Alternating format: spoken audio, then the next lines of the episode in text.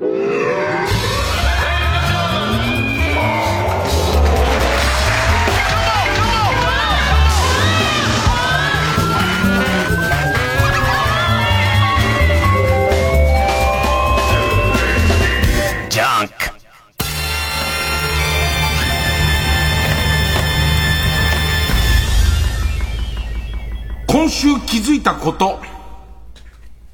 まださ、その朝の帯終わってからの生活のリズムが全然さ、つかめなくて。なんか、ずーっと時差ボケ見たら、特に、特に、月曜日の時差ボケ感が、ほんとひどくて。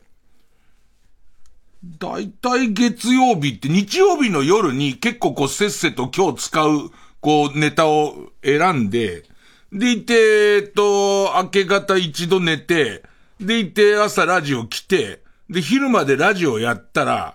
ちょっと疲れて仮眠して、で起きて、で、その日に来た分の、要するに今日の月曜日に来た分のネタを一生懸命選んで、で、全部スタンバイできたら、また1時間2時間ぐらい仮眠して、で、この番組やって、で、終わったら、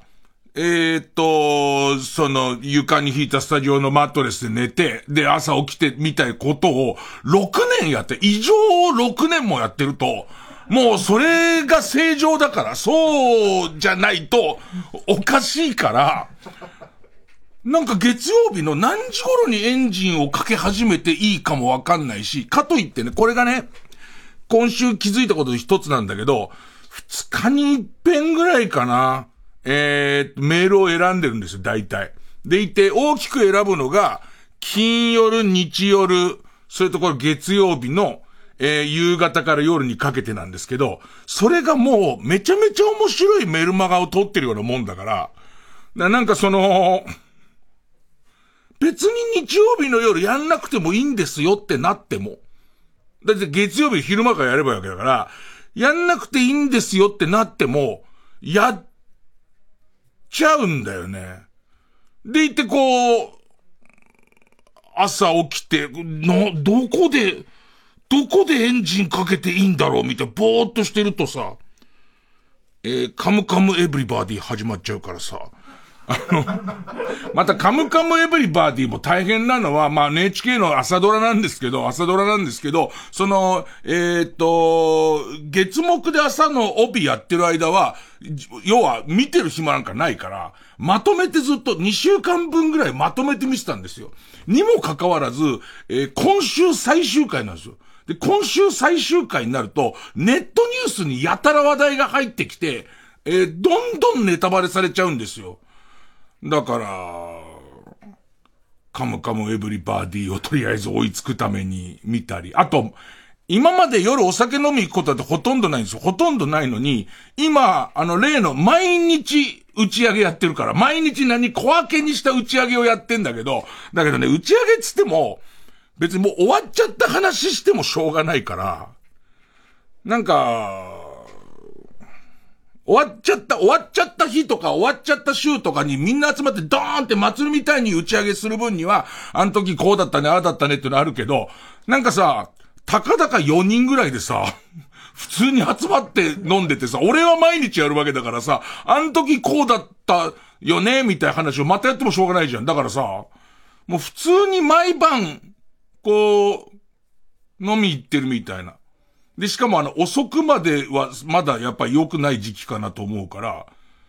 7時ぐらいから、ちょっと飲んで9時ぐらい帰るみたいな。それもなんか変なサイクルになってて。なんかぼんやりですもん。ずっとぼんやりですもん。えー、じゃあもう今日もやります。えー、月曜ジャンク、伊集院光る深夜のバカ力。先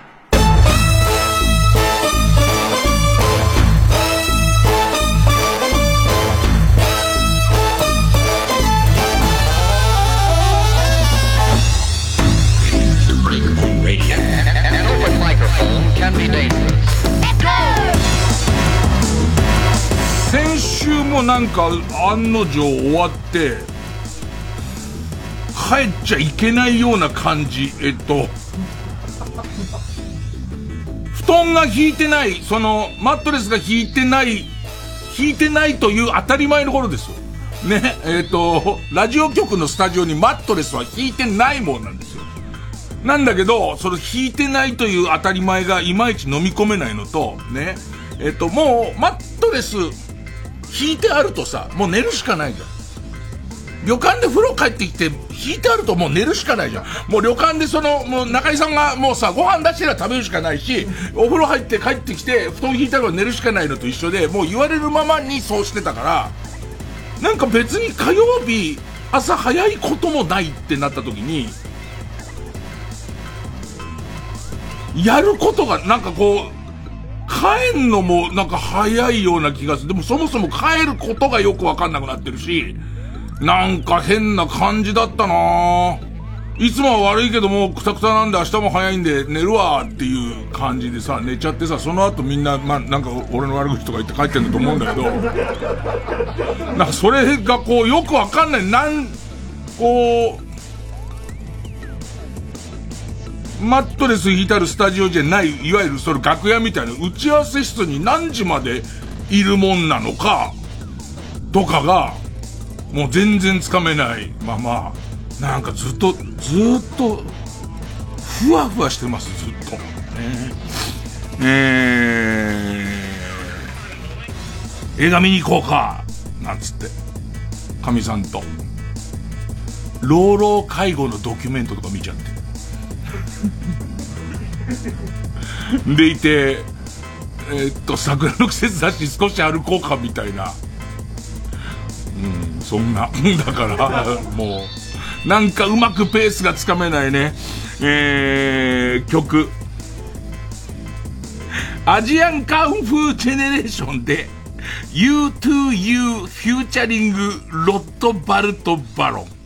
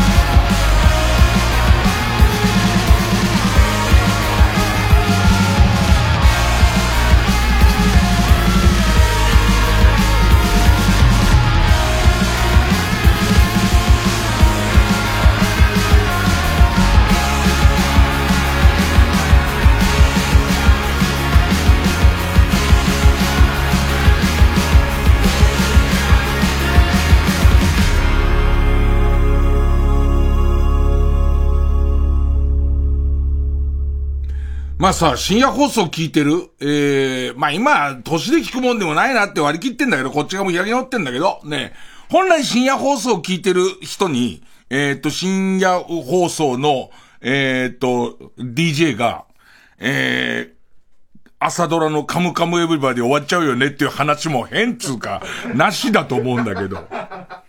ね。で、まあまあ、もともと自分は朝ドラ全然見たことなくて。で、この6年間の、その、えー、朝のラジオ生活の中で、昔のその朝ドラをおしんとか、ああいうのを、まあ見るようになった流れで、俺多分初めて、生まれて初めて、まあリアルタイムとはいえ2週間遅れぐらいだけども、その朝ドラ追っかけてて、で、戸惑うのは、その、どこから、まあいろいろ検索とか俺知らない間にしてるからなのかなその、その、えっと、Google の最初の画面のところにさ、話題が全部出るじゃんか。ね。で、そうすると日頃俺が興味を持ってると思われる、まあ、その、バイクの話題とか野球の話題とかに混じって、えっ、ー、と、なんか朝ドラ上がってくるようになるんだよね。あと、まあ、日頃俺の自分の書いてる本とか気になって、俺の名前、俺の名前を調べることも多分多いから、なんだろうけれども、えー、俺に対して、えー、俺の嫌な記事とかもこう上がってくんだよね、ずっとこう頭の。伊集院光のこと全部お前に教えてやるっていう。俺が伊集院なんだから、俺をそっとしておくみたいことまで、AI なんだから考えろよと思うんだけど、そこまでは考えが至らないみたいで、なんかそのいろんなこうの上げてくるからさ、もううかつにあの Google の頭の先頭の、えー、ニュースピックアップみたいなとこ見ちゃいけないなと思うんだけど、そこにまあそのカムカムエブリバディの意外に何があれみたいな記事が出てくるんだけど、俺さ、その、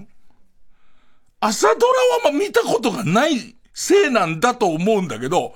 え、すごいカムカムエブリバディ多分、評判いいんだと思うんだよね。昨今の朝ドラの中では、すごく出来がいいんだと思うんだけど、俺はあまり、比べるもんが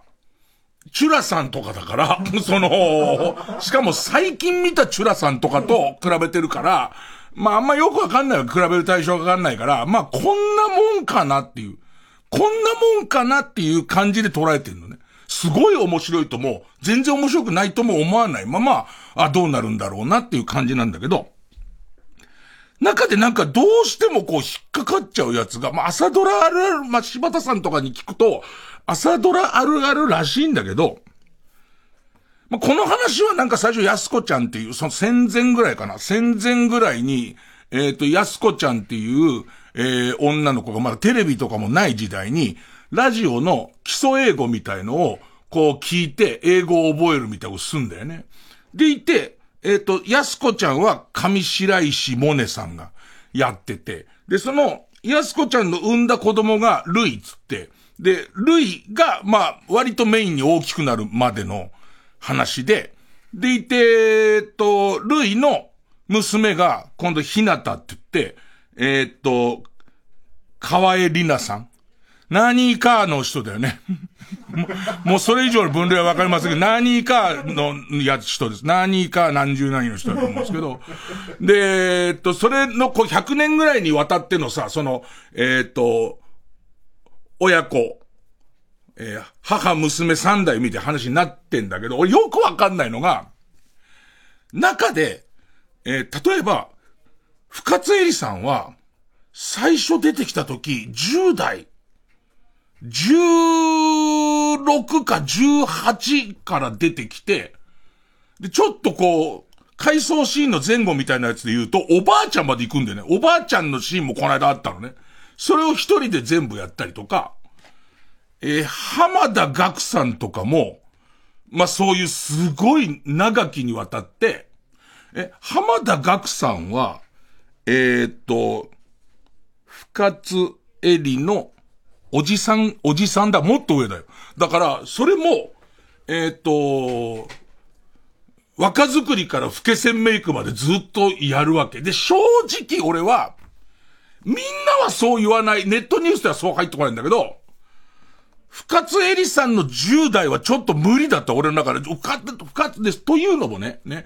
ぶっ通しでやる人もいるかと思えば、途中で代替わり、途中で役者変わる人もいるの。この人は若い頃はこの人だったけどもう、老けメイクの限界だから、違う役の人が、えー、あの人だった設定でやりますよって、若い頃は、えっ、ー、と、マスター岡田の岡田くんのあのお嬢さんだったんだけれども、年取ってから別の人やりますよって変わる人もいるの。で、さらには、えっ、ー、と、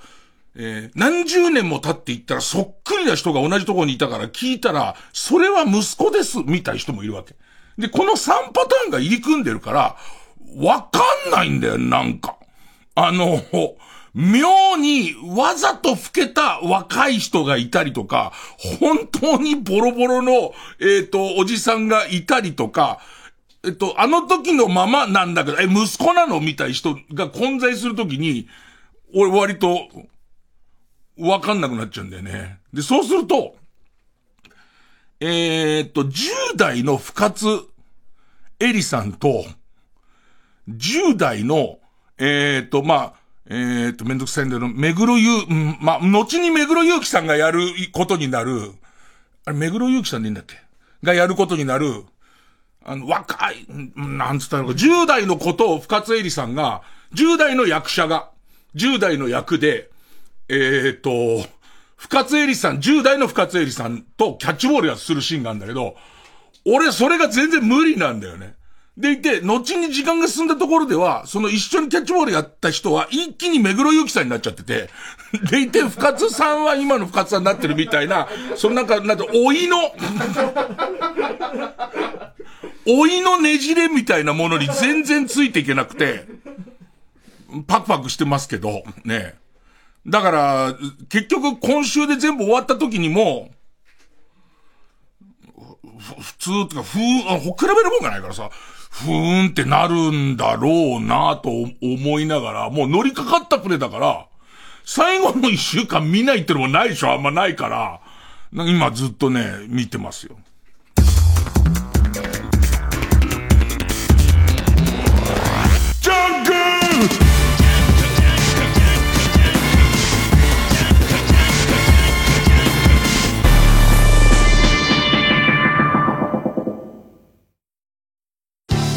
TBS ラジオジャンク。この時間は小学館中外製薬マルハニチロ他各社の提供でお送りします。クラシックバレエ男なのに？タイツ履いちゃって何やってんだろうって思ってた。でも俺本気でバレエ上手くなりたいんだ。アニメ化も話題の王道ドラマチックバレエロマンダンスダンスダンスール。コミックス発売中。小学館中外製薬学園中外製薬が2030年までにヘルスケア業界のトップイノベーターを目指すらしいです。何事もトップを目指すのは素晴らしいことです。教授は何のトップを目指していますか？僕はタンクトップを目指してます。タンクトップですか？はい。僕はタンクトップのトップを目指しています。タンクトップ2年ぶりとなる全国ツアー振り替え公演が決定 TBS ラジオ公演第25回ビギンコンサートツアー20224月29日金曜祝日千葉市民会館大ホールで開催。チケット追加販売中。お問い合わせは0357209999ホットスタッフプロモーションまで。心揺さぶる音楽をご堪能ください。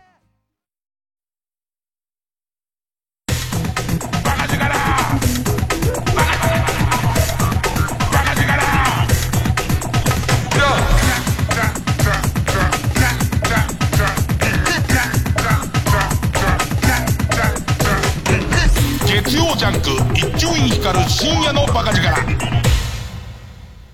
そう、ぼんやり喋ってるからちょ、もうちょっと整理すると分かりやすいのは、深津絵里さんは多分、今アラフィフだと思うんです。アラフィフのいい女優さんだと思うんですよ。その深津絵里さんは、多分、あの役の中で18歳の役から、多分今日の今朝ちょろっと出て、これ60歳超えてるような割と白髪のえっ、ー、と、役まで、そのメイクを変えたりとか、演技パターンを変えながらやってるわけです。ね。でいて、村上虹郎くん。村上虹郎くんは25歳、多分実年齢25歳だけど、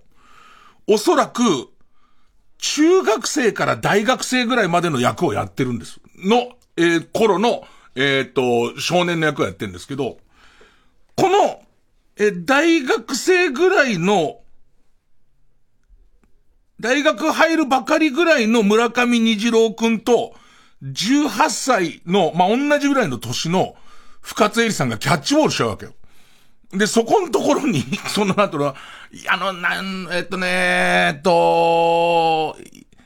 夜勤と、朝の交代の時間のもやもやとした感じになる。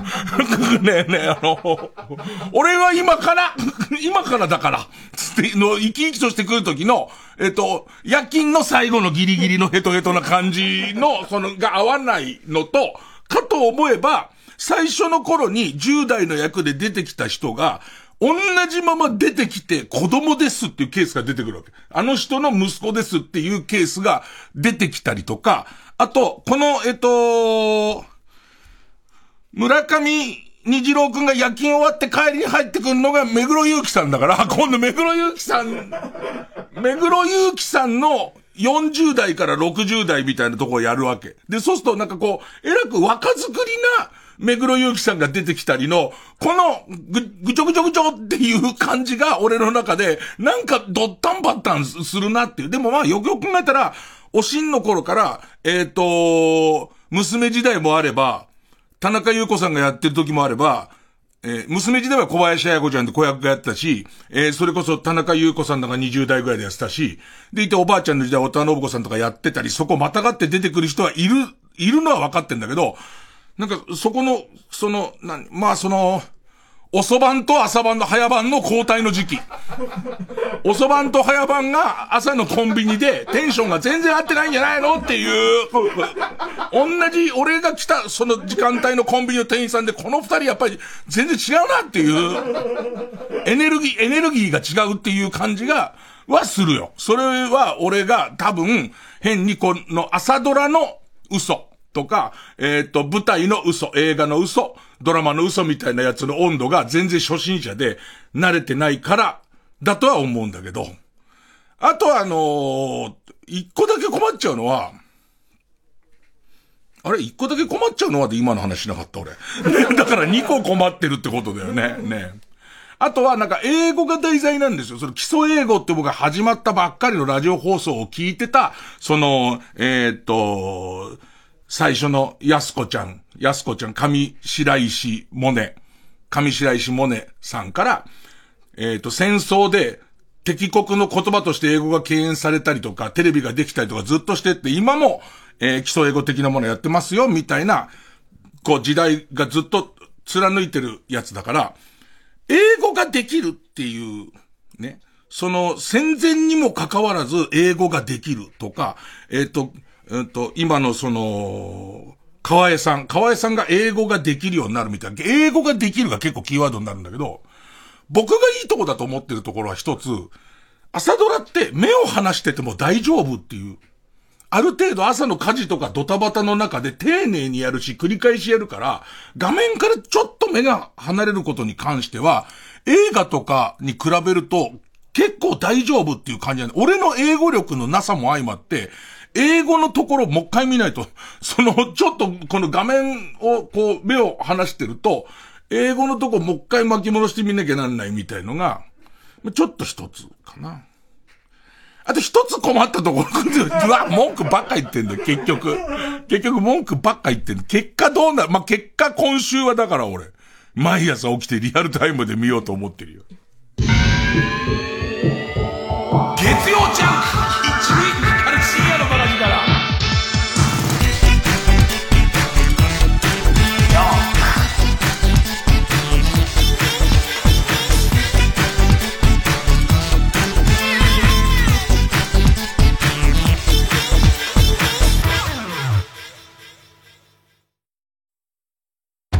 110年間缶詰状態のあけぼうの鮭と出会ったマルハニッチーロ。彼の口から不老不死の謎が解き明かされる。次回「パイレーツマルハニッチーロ」続け美味しさよ。愛の密封加熱殺菌。愛も詰まってんのか。マルハニチロ。TBS SDGs お風呂の水を洗濯に使っています。食べ物を残さず食べる機械を使って生ゴミを乾燥させ肥料にしてリサイクルしています。環境や貧困不平等など様々な問題を解決し地球を笑顔にすることを目指す世界共通の目標 SDGs まずは SDGs について知って考えることから始めましょう。地球に優しい取り組みはあなたの身近なところにあります。やってみようよ SDGs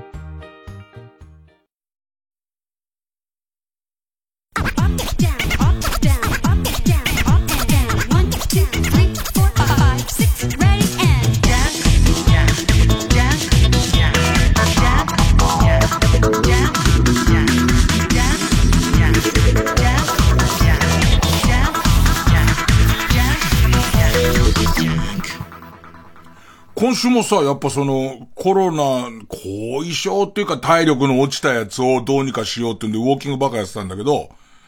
えー、もうもうその後輩芸人のスパルタ式の孝太郎くん、男崎孝太郎くん、男崎孝太郎くんにウォーキング付き合ってって言うともう、ちょっともうヘトヘトでもやめさせてくんないから、あのー、男崎孝太郎くんに頼むのはやめて、今週はこう割と神さんと一緒に歩いてたんだけど、たまにちょっとこうさ、写真撮ったりとかするとさ、SNS 上げたかったりとかしてさ、今日何キロ、こっからここ歩いたみたいのをさ、書きたいんだけどさ、これを孝太郎がフォローしてるわけ。で、孝太郎は、前の日5キロ歩いたら次は5.5キロ絶対伸ばさなきゃダメっていうルールだから。でも、神さんとさ、そんなその、だってずっとこう、えー、まあまあ、神さんも6年間朝支えてくれたわけでさ、その話なんかしながら、積もる話もあるわけですよ。千鳥ヶ淵の桜なんかを見ながらね、こうやってこう、その、歩いてると。で、それだと歩けますよ、なんか強制的に。マリトッツォ食う食わねえで、こうね、えー、言われながら。でも、うっかり SNS にこっからここ歩いたって書くと、孝太郎くんにチェックされて、じゃあ次は8キロですねになっちゃうから、うかうかそれも書けないみたいな。で、まあ、その、男崎孝太郎くんの話よりはちょっとメジャーなタレントの、メジャー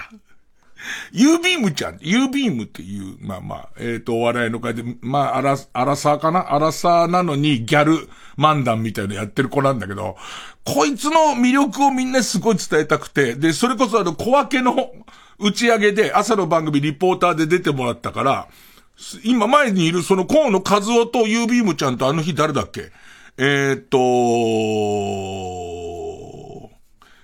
河村美空ちゃんってお笑いのその女の子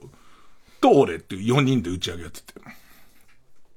まあ、このね、U ビームってどうしても俺の中壺に入る。まあ、なんつうのかな、ギャル漫談をやってる人っていうか、まあ基本的にギャルだよね。基本的にまあこういう人を俺らはギャルと呼ぶんだけどさ、前もここで話したかもしれないけど、なんかそのギャル同士の集まりの、ギャル同士ギャル界隈、ね、女の子に限りそこにいる男の子とかいるんだろうけど、の中で、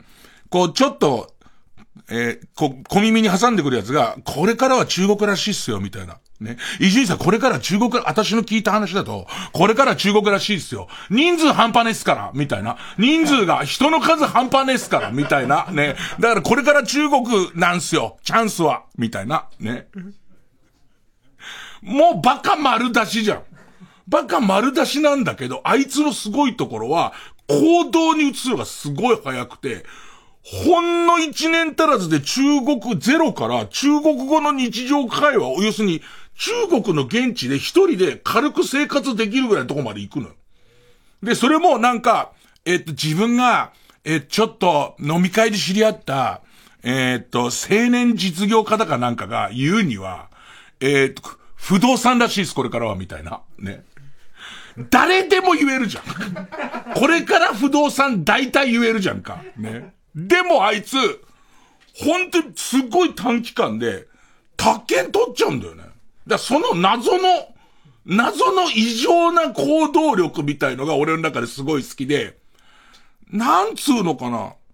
一皮剥いてみると、一皮剥いてもただのギャルな。なんなら、もう一皮剥くことで、こいつネタでギャルなんじゃなくて本物だなっていう感じなんですよ。で、やっぱおじさんだからギャルに偏見があるんだけど、その先の、だって、なんでお笑い始めたの？みたいな話してたら、それなりにそのリポーターやってる子なんかは、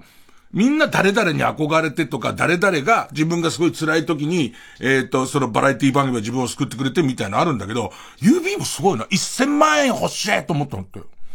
1000万円、超1000万円欲しいと思って、1000万円スペースゲットで検索したら、M1 グランプリとは出たってね。当時。で、その、どうやら読んでみると、M1 グランプリってので優勝すると1000万円もらえるらしいっていう。で、私、仲間内で超面白いって言われてるから、お笑い始めようみたいな。それがきっかけなんだって思うね。でいて、なんかそれ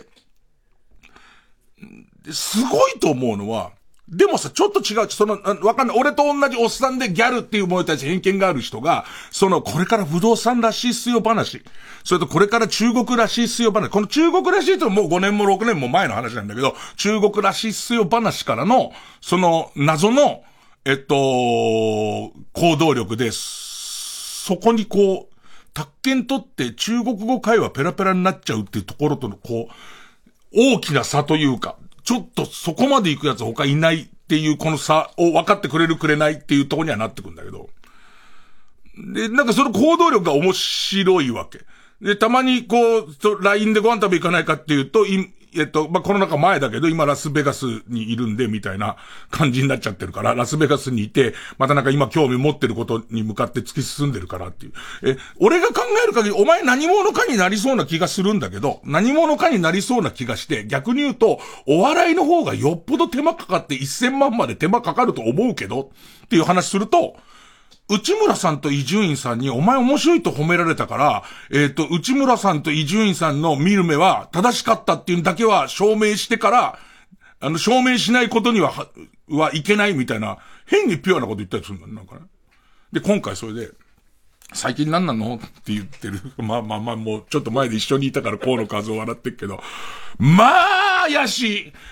最近何なの？みたいに。まあ、怪しい。あのアプリの話、結構、お前酔っ払ったら聞いてた、聞いてたでしょ聞いた。怪しすぎて酔いも冷めるよな。その、ね。ごめんごめん。俺の先入観の怪しいだから、本当にあるアプリだから、怪しいかどうかの評価とは別。ただこの地道に石橋を叩いても渡らない、ね。石橋を叩いて、大丈夫かなっていう、この音なら大丈夫なのかなって言った後に、何回かおちん。ちんをなすりつけてからしか、もう僕は渡りません。から、ね。えー、ただその渡ってる途中におちんちん。にバイキンが入っちゃいって、すいません、みたいな、その、えっ、ー、と、俺だから、あの、ちょっとその時さっぴーって聞いてほしいんだけど、俺のその聞いた時の雰囲気と大掴みの話なんだけど、なんか最近目つけてるアプリがあるんですっていう。で、そのアプリは、ま、簡単なプレイを、ゲーム、まあ、ゲームっていうか、まあ、まあ、簡単な、ぼかしていきますよ。簡単なゲームですね。よくこれぼかしていきますよ、みたいなことを逆に集結させて、えー、SNS に上げたりするバカいますけれども、それはお前が責任取れよ。俺はぼかしてるからね。その、えー、っと、えー、っと、そのアプリに、えー、はい、はい、アプリを、えっ、と、まあ、ダウンロードして、起動させて、で、えっ、と、まあ、ものすごく簡単な、ゲームをやると、そのゲームに応じてお金がもらえるっていうシステムらしいんです。でいて、そのゲームの中には架空の乗り物があって、その架空の乗り物に乗ると、その乗り物のタイプによってもらえるお金の種類が違うんですって、お金の、えっ、と、効率が違うんです、みたいなことがあるんですね。で、まずそのお金を出してその乗り物は買わなきゃダメです。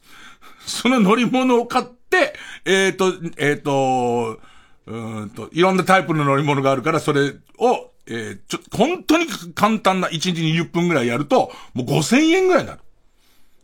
結果的にね、結果的に1日20分ぐらいやると5000円ぐらいになりますよっていう。ね。で、ただその乗り物が10万円ぐらいする。ね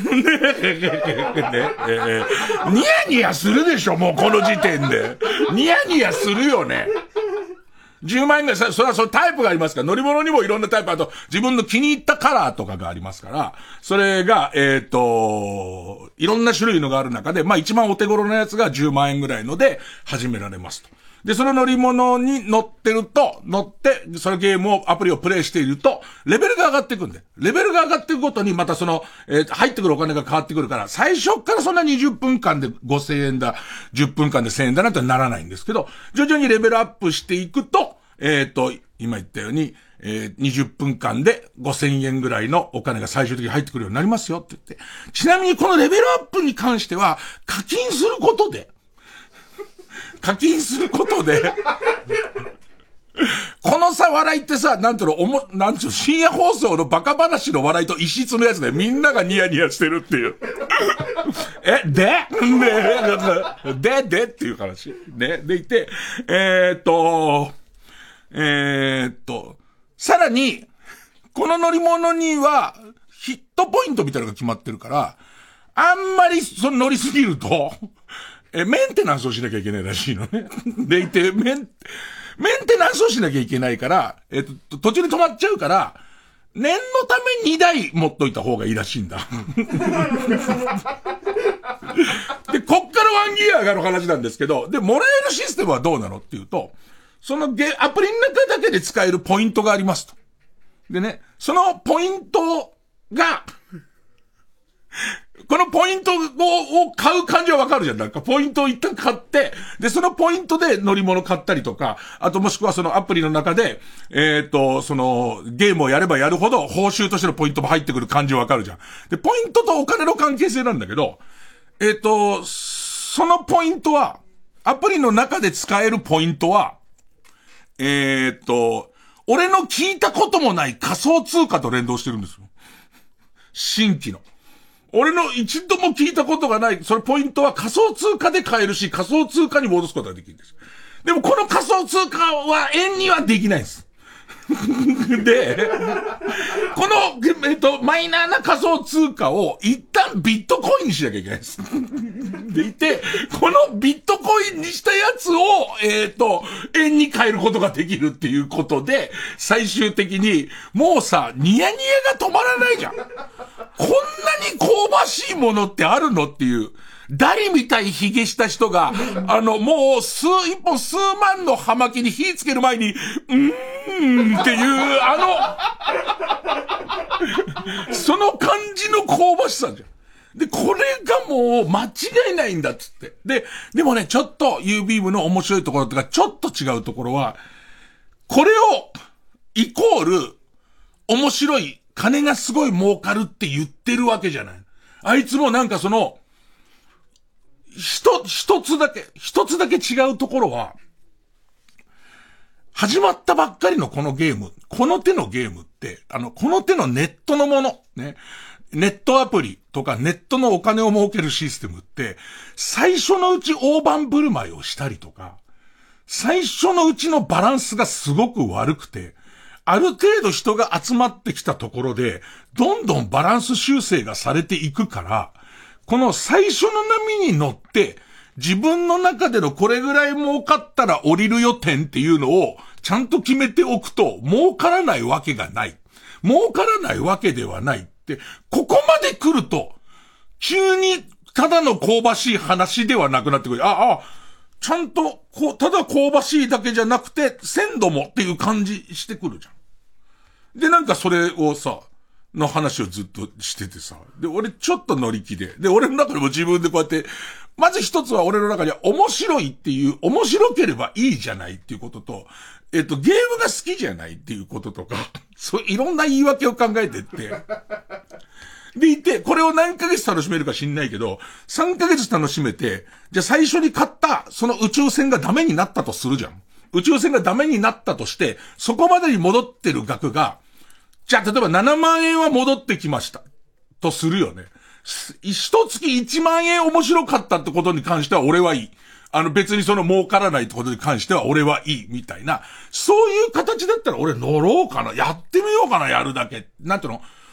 間違いなくどう転んでも面白いところに突き落とされる、突き落とされるって言ってる時点でかなり後ろ向きだけど、面白いところに突き落とされるのは当然じゃん。当然だっていうか、まあまあ、目に見えてて可能性は高いけど、それでも俺らのこの、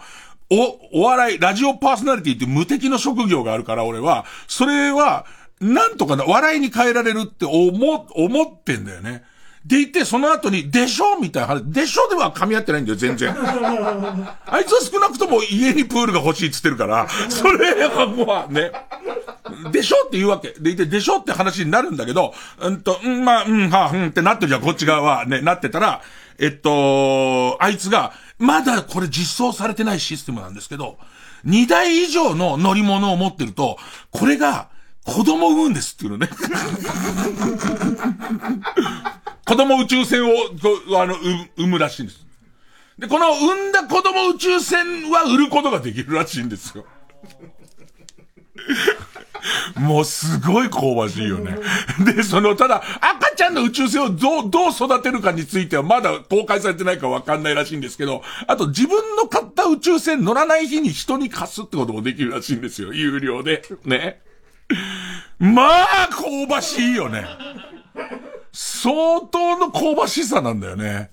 で、言ってさ、じゃあさ、逆に言うとさ、俺、あの、最近なんかそういうのでさ、やっちゃったなっていうのはなんかないの？っていう話聞いて。だってさ、見てる限りさ、いつもいろんなやつをし、いろんなことを教えてくれて、俺をこうやってワクワクさせてくれたりとか、周りの人間に、あの、独特の笑顔を、ね、ニヤニヤを、ね、それでそれで、つって、え、それどうなんの？っていう、え、ニヤを、ニヤニヤを与えてくれてる U ビーム、そんなしょっちゅう会わないから、だけど、別に彼女が送金馬になったとも聞かないし、ね、えっ、ー、と、彼女が豪邸に住んだとも聞かないじゃないですか。か失敗はしてるはずなんですよ。で、失敗なんかしてないの？って言ったら、あ、すげえなと思ったのは、ウォーターサーバー。ちょっとニヤニヤするでしょ。ね。で、ウォーターサーバーもこれ忘れちゃいけないのは、すごく健全でいいメーカーのものもあれば、そのウォーターサーバーとは名ばかりの、えっ、ー、と、こう、よろしくない商売をやってる、香ばしいウォーターサーバーも両方あるってことは皆さん分かってもらいたいんですけど、だから U ビームが引っかかっちゃったやつは、えっと、ウォーターサーバーを3年使ってくれたら、その諸経費みたいのを全部バンって返ってくるから、えっ、ー、と、その、ほとんどお水がただ同然で手に入りますよ。結果的に3年続けてくれればっていうね。で、このシステムで健全なものいっぱいあるじゃないですか。こういうシステムのインターネットのプロバイダーもあれば、ウォーターサーバーだっていっぱいあるじゃないですか。あ、そうなのよくあるじゃん、そんなの。でいて、でもやっぱり自分は負担が大きいな、3年持たないなと思ったら、1年以内に解約すれば、解約手数料もゼロです。あ、そういう商売があるの？って、そういう、そういう感じの、じゃあもう、相当ウォーターサーバーの水の品質に自信があるのかなと思うと、11ヶ月で潰れましたって来るらしいんだよね。来たんだって。その、やつのところには。奴の入っちゃった悪徳のところのやつは、それが11ヶ月で来て、で、安心してくださいと最初にお約束した通り、細かいの書いたんだろうね。最初にお約束した通り、提携しているこういう会社に、全部その手続きの方は行ってますから。あの、継続して、お宅に置いてあるウォーターサーバーも全部使えますからってことになってんだけど、えっと、その新しい会社の方には、1年以内に解約すると、えっと、解約手数料がタダになりますもなければ、3年使ったら、その、えっ、と、キャッシュバックがありますはないんだ。引き継がれてるのは、ウォーターサーバーの契約だけなんだって。だから、えっ、と、なるほどそういうケースもあるんだっていう話した後に、ユービームちゃんが、じゃ、ユーさんそのアプリいつからやります？って言われて、ちょっと待ってほしいって。ね、ちょっとだけ、ちょっとだけ待ってほしいって言います、そこまで。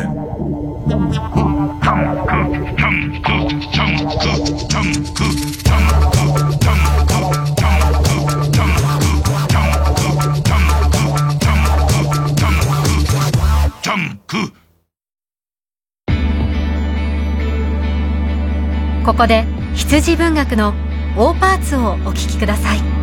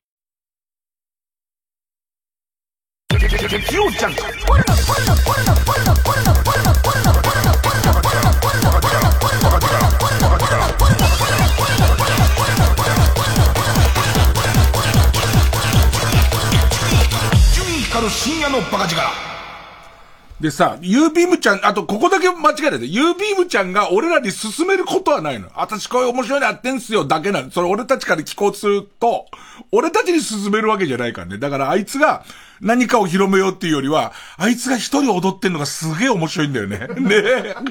俺に足りないのは、ここまで、どう無様に転ぼうが、俺の、その、ストッパーさえちゃんとしてれば面白くしか、な、だって知らねえ、知らねえ仮想通貨だよ。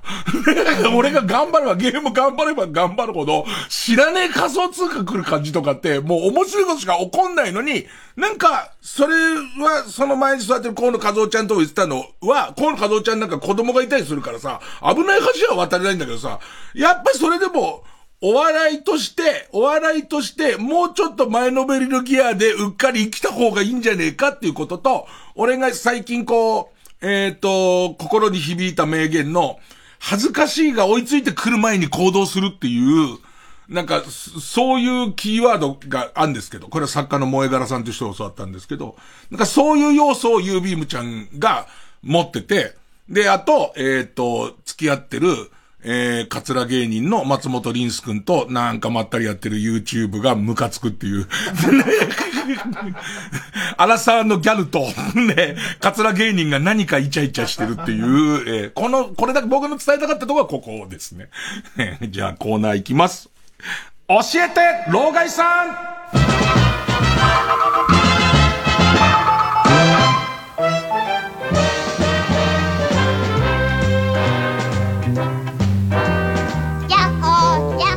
最近 YouTube でハマってるのが、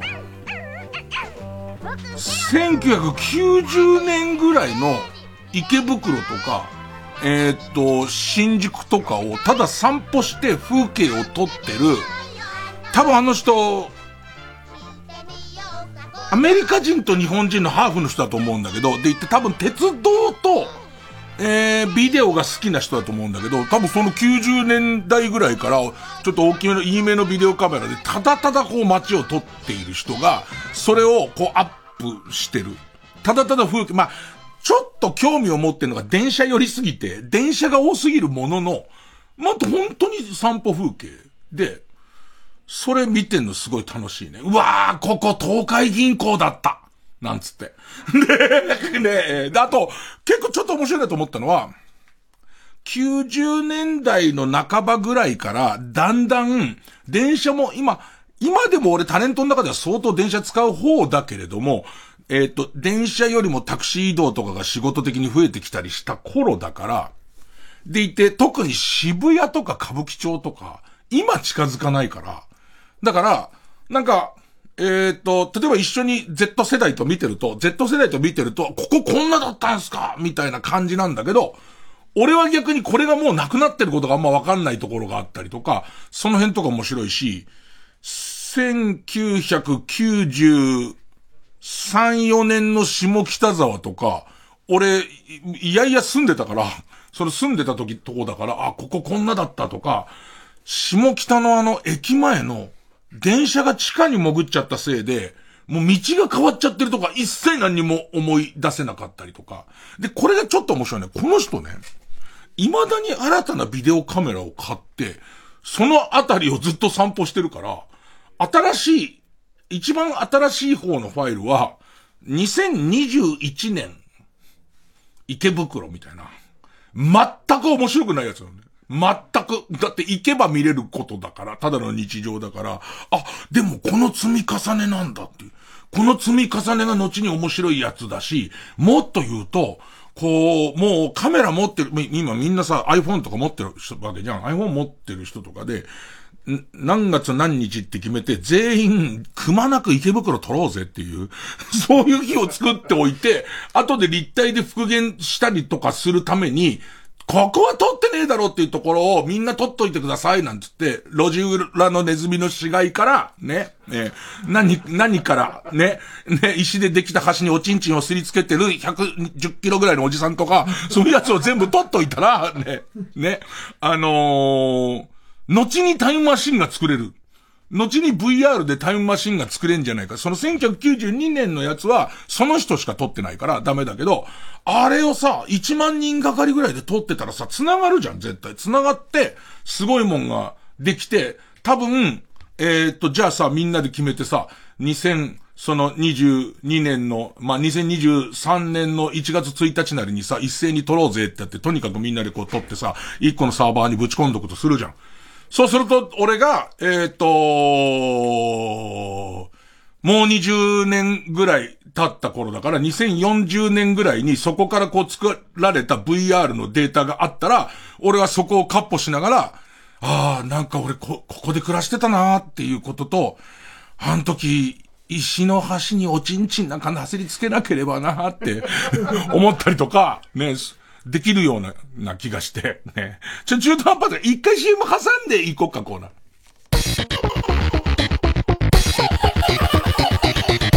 月曜ジャンク、伊集院光深夜のバカ力。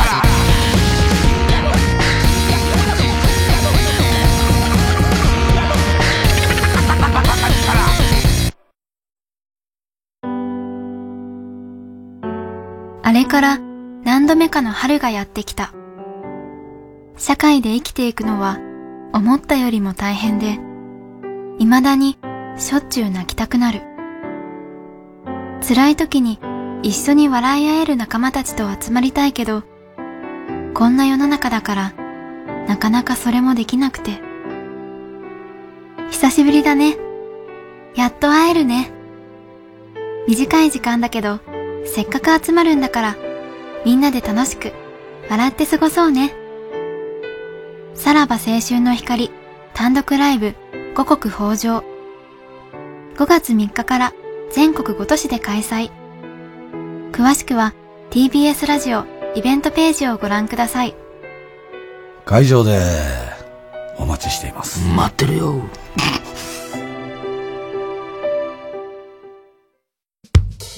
TBS ラジオ905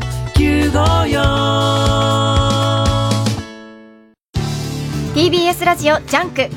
この時間は小学館中外製薬マルハニチロ他各社の提供でお送りしました。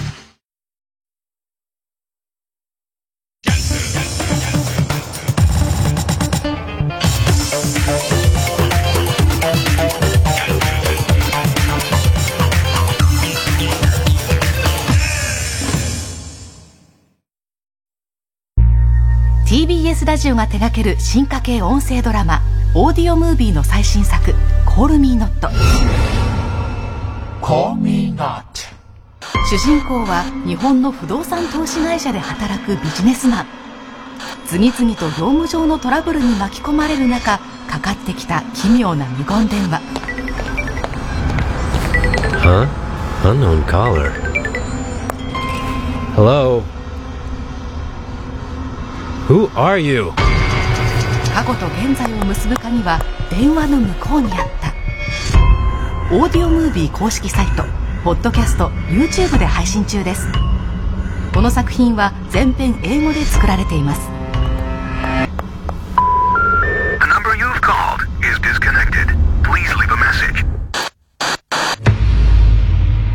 オーディオムービー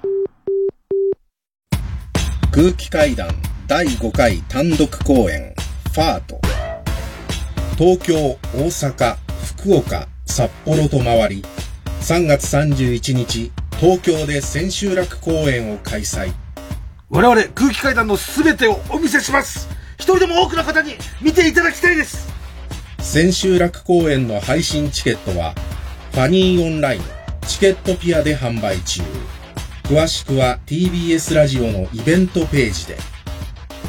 最高の時間をお届けします。最後最後最後最後最後ゴー。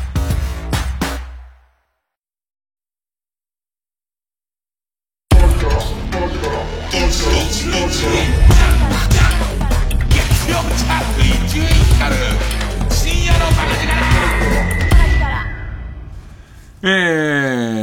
と、教えて老害さんです。え、Z 世代のみんなからの質問に、私、老害さんが答える。誰が老害さんだ？老害さんってムカつくよね。だってさ、老害つってのにさん付けにする感じでしょ？えーっと、うんペンネーム、溝落太郎。ねえ、老害。老害が若かった頃ってコンビニって24時間営業してなかったんでしょ？夜中に急にお腹空いてたら、お腹空いたらどうしてたの？畑に生えているキャベツを勝手に丸かじ、丸かじにしてたの？すごいのがさ、そのさ、老害、老害の想像、多分この人の想像してる老害感って35歳とかだと思うんだよね。要は、コンビニって24時間営業じゃなかったんでしょ？つってるじゃん。コンビニがなかったんだから。コンビニが、そ、そのコンビニできた時は、もうみんな、もうさ、クイズとして成り立つんだと思って驚いたのがさ、セブンイレブンっていう店名はなんでセブンイレブンっていう店名って、割とその、すごい簡単っていう、まあまあ普通のクイズみたいなところ出ててさ、この間たまたま見てたら、まあ、朝7時始まって夜11時に終わるから、セブンイレブンで24時間営業は、そこから随分経ってから、24時間営業の店もあるってなって、で、最終的に、おいおい、本当にセブンイレブンのセブンイレブンあるようになっていくんだよね。だから、いや、今すごいなと思うのは、人間の欲って果てしないなって思う、思うよ。あの、夜とかにさ、チャーハンおにぎり買ってきてみたいなこと言うじゃん、なんか。ね。なんだよ、それと。これ、今までさ、な、夜、食べ物を手に入れることですら、難しかった。おにぎり、おにぎりだけでも同じじゃん。チャーハンおにぎり買ってきてって言い出しちゃうじゃん。この感じが人間のちょっとブルブル震えるとこだよね。夜はだから、なんかその晩ご飯の残りみたいなやつを、が、を、うかつにこう、お袋とかが、台所に置いてったやつを食ったりとか、あと、なんか昔のね、これも何段階か、老害何段階かになるんだけど、まず俺の赤ちゃんぐらいの頃は、えっ、ー、と、米が保温できなかったんだ。こ、米が保温できなかったから、米食べきりだったんだ。その後に、保温だけする装置みたいのが出て、さらには炊飯と保温ができるっていうものができてくるわけ。で、あと昔の保温って、マッハで黄色くなったよね。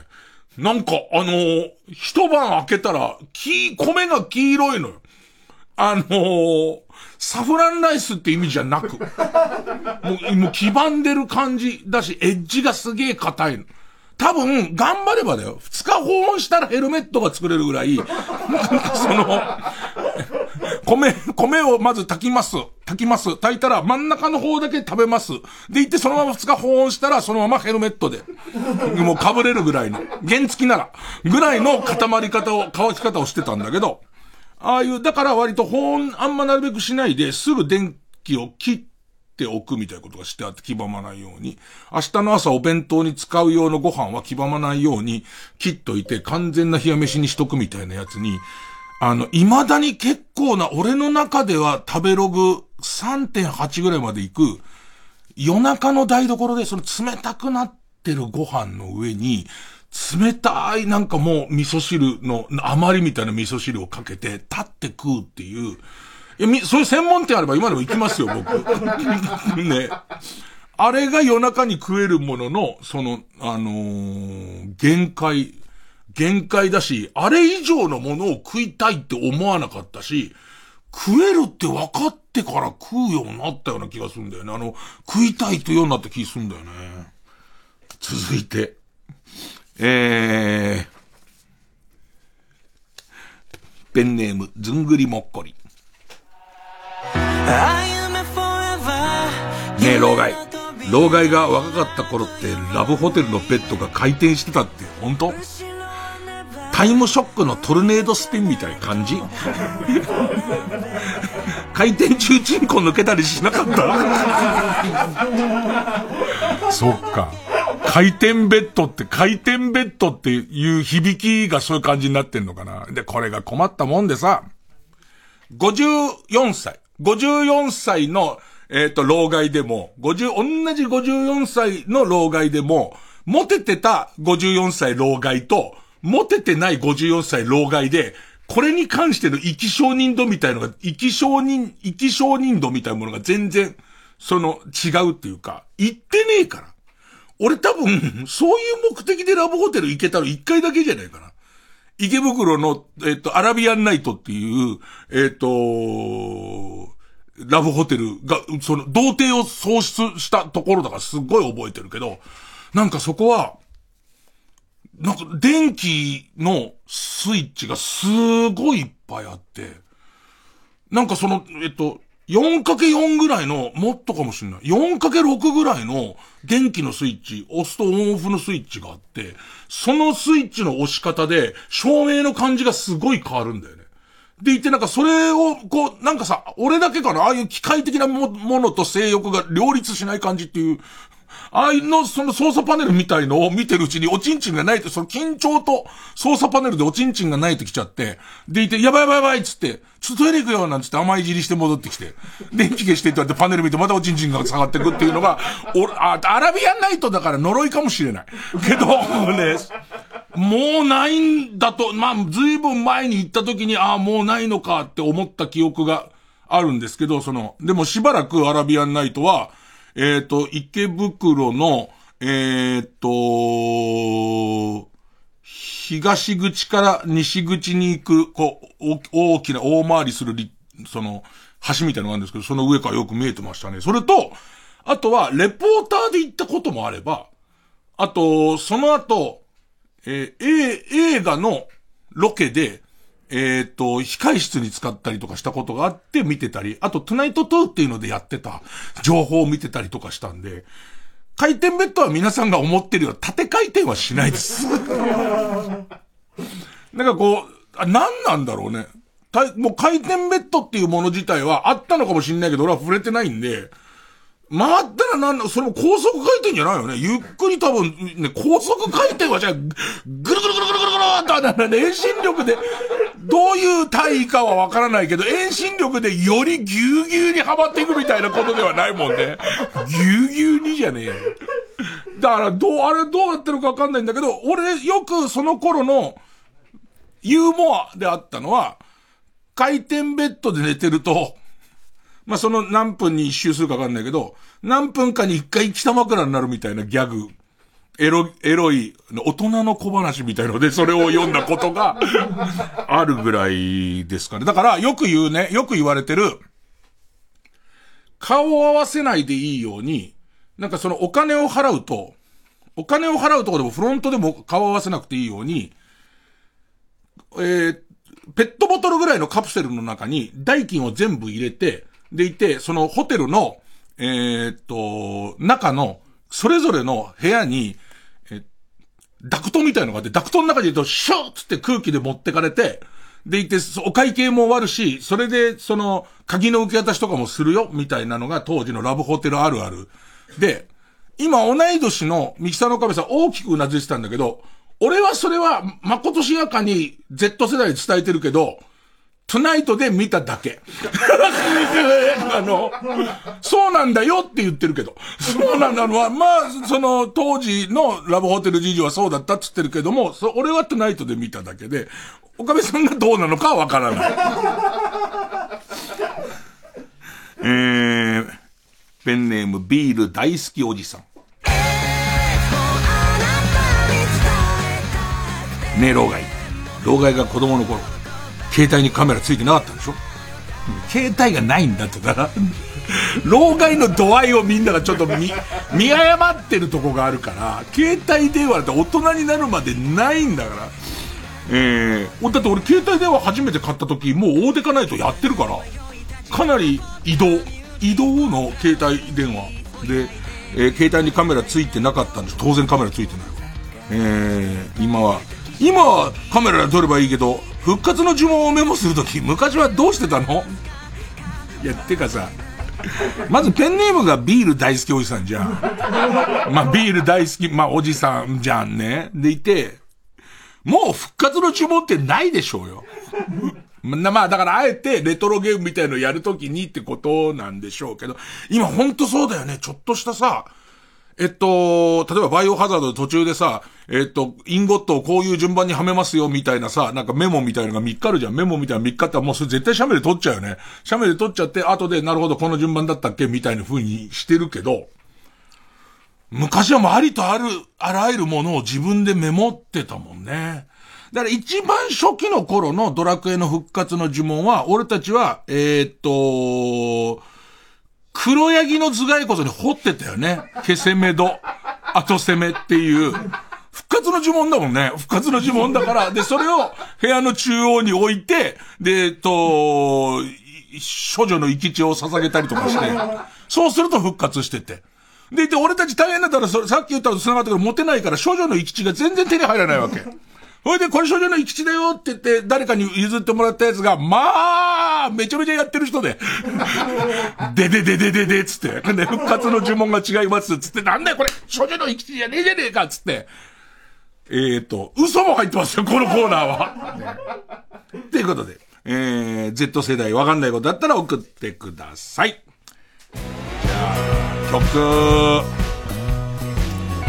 えー、小山田宗平。スライディングギター。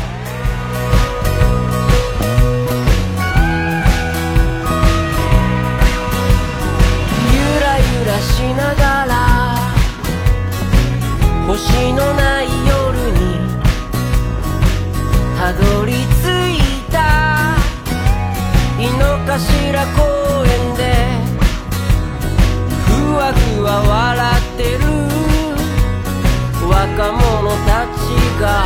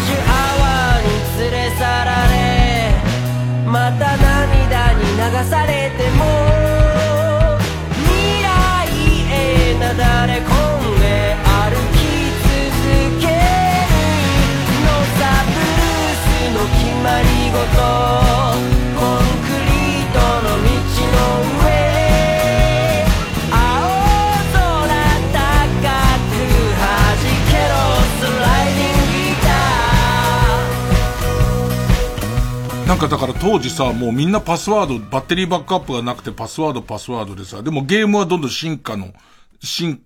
爆、もう爆裂に進化してる頃だからさ、どんどんパスワードが長くなってってさ、中に、あ、考えてるなと思ったゲームは、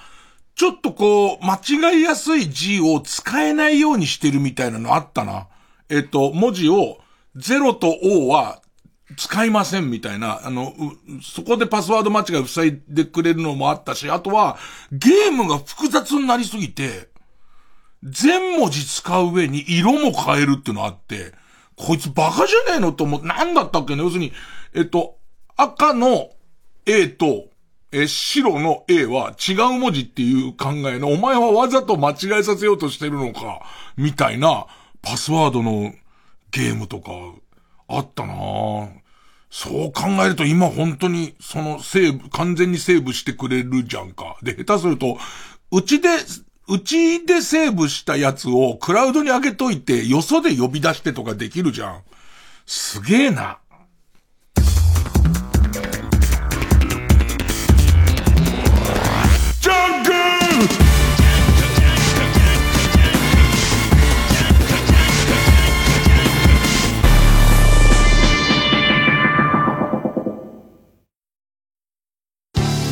TBS ラジオジャンク。この時間は小学館中外製薬マルハニチロ他各社の提供でお送りします。闇金ウシジマくんの真鍋昌平最新作。これは悪徳弁護士と呼ばれる男が繰り広げるフォートモラルの極限ドラマ。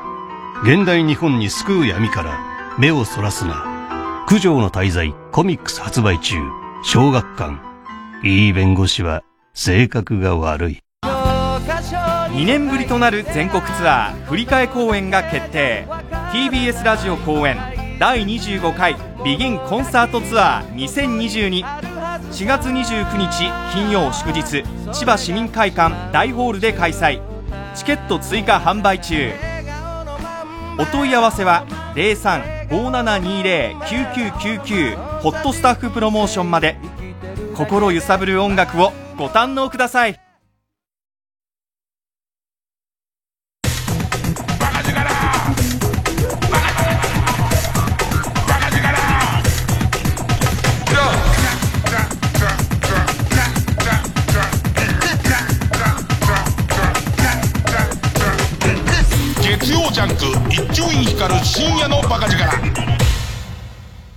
そう私のひどすぎる偏見コーナー。春を愛する人は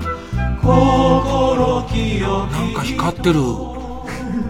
あ、これ新しいやつ。スタジオが新しくなスタジオの中が新しくなったから、今じわって赤く光ってるから、これなんかビレッジヴァンガードみたいで買ったやつかと思って、お、岡部さんおしゃれなの買ったねなんつって、もうこれで都会人だねと思ったら、前の、前の、なんだ、タリって言うんでいいのこれも。カメラとかが今これ回ってますよ。あの、えっ、と、マイク来てますよと赤く光るやつ。カメラの方タリタリって言うけど、これもタリなのかなえー、に比べると、優しい明かりになったね。ピカーっていう感じじゃなくてね、じわっていうね。喋りにくい。だって、こっちとら老害なんだからずっと慣れてるやつの方が喋りやすいんだよ。ね。若いもんはこれの方がいいんだろね。じゃあそうすりゃいいよ。で、えー、私のひどすぎる偏見コーナーです。人間というものは人様をつい色眼鏡で見てしまいがちです。えー、このコーナーは皆さんが持っている偏見を告白することで反省し、世の中をより良くしていこうというコーナーです。なんかさ、これは俺の中にある偏見が多分またうずいてるんだと思うんだけどさ、今日さ、テレビのニュースでさ、えっ、と、鉄道のなんか珍しい電車が来て、鉄道マニアの人が写真撮り来て、その人の人混みの中で押されて、ホームに人が落ちちゃったりしましたよっていうニュースをやってたんだけど、普通にアナウンサーさんがストレートニュースの中で、撮り鉄が押しかけって話をしてるのね。撮り鉄はって言ってるのね。え、なんかそれってニュース用語なん？撮り鉄っていうのって？と思いながら、なんかもう撮り鉄っていう言葉を途中途中フォローはしてるし、いや言ってませんけどってはなってるんだけど、もう悪いベクトルにしか使いませんっていう空気の感じ。撮り、撮り鉄が発生したせいでこういうこと起こるんだみたいなのに俺は聞こえちゃって、なんかなって思ったんですけども、ね、えーとにかくみんなで猛烈に反省していこうという、えーそういうコーナーでございます。えーっと、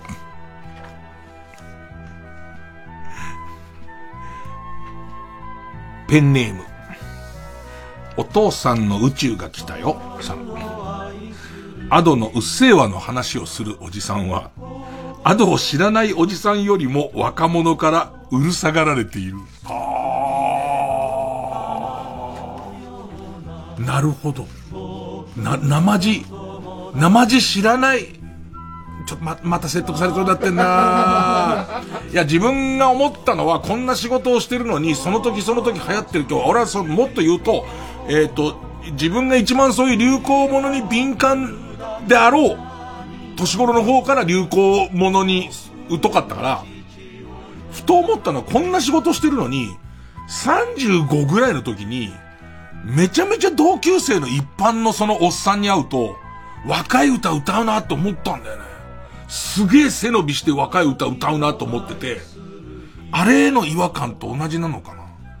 なんかその、しれっと、俺もそうだけど、しれっとアドを知っているとか、夜遊びを知っているとか、そんな空気みたいことじゃん。若い人にとっちゃ。俺にとっては褒めてほしいことじゃん。知ってること。だからなんかそこになんか入んだろうね。もうほら、ちゃんと裏付けちゃった。偏見をちゃんと裏付けちゃダメなんだよ。で、そういう時は、伊集院バカなこと言うんじゃないよってちゃんとみんな突っ込んでなきゃいけない。ペンネームベニヤウンコ。バドガールはビワの食べ方が汚いっていう。バドガールビワ食うのかなっていう。いや、食うだろ。食うだろ、ビワうめえもの。ねえ。ビワってさ、あんな和の感じするけどさ、結構剥いてさ、こう種取ったりするとさ、洋の感じの味するよね。バドガールは、これ俺多分思うんだけどさ、美味しんぼにさ、貝原雄山がこう、ビワの食べ方ほど難しいものはねえみたいなこと言う回があったと思うんだよ。俺そこに影響されてる気がする。うん。形状記憶老人。えー、ジャガー横田の夫、木下医師は、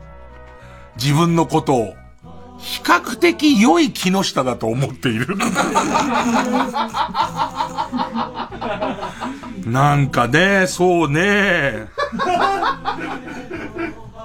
すげえいい木下だと思ってる可能性が僕は高いと思いますけどね。超いい木下だと思ってる可能性をね、思っちゃいますけどね。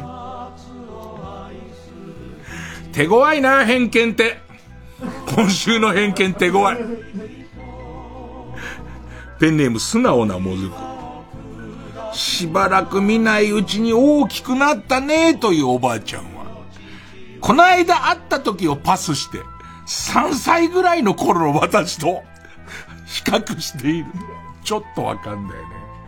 なんか途中合ってる、自分、自分の中の一応ベストなケンちゃんと比べてるよね。その後3、4回すれ違ってるよね、節目がちな俺とっていう。ねそれなのにそこすっ飛ばして大きくなったって言ってる可能性あるね。えー、うんペンネームソフィーと双子の姉妹。書道家の女性はスケベって。お前の願望だろ、それは。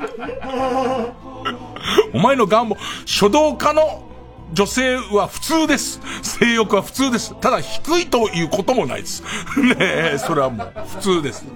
平均的な女性と同じですね。ペンネーム青年実業家。多様性多様性っていうやつほど反対意見に耳を貸さない。これ俺ね、マジで NHK で聞いて、ああ、そうだよなと思ったのは、えっ、ー、と、多様性が全くない人、多様性なんかなくていいんだよっていう人と、多様性が大切ですっていう人で、多様性が大切ですっていう人の方がとても難しい。とても、その、えっ、ー、と、それを実行することが難しいのは、えー、多様性の大切さを解く人は、全くそれを大切じゃないと思っている人とも共存する方法を、えっ、と、模索していなければいけないっていう。もうちょっとごめん。石橋におちんちんつけてくれね。向いてよ、向いて。ね向いてつけてくるんで。ね。同じ番組の中に共存しちゃいけない言葉だよね。どう考えてもね。えー、ペンネームパーヤン4号。一国堂のオナニーは2体のダッチワイフを使った 3P。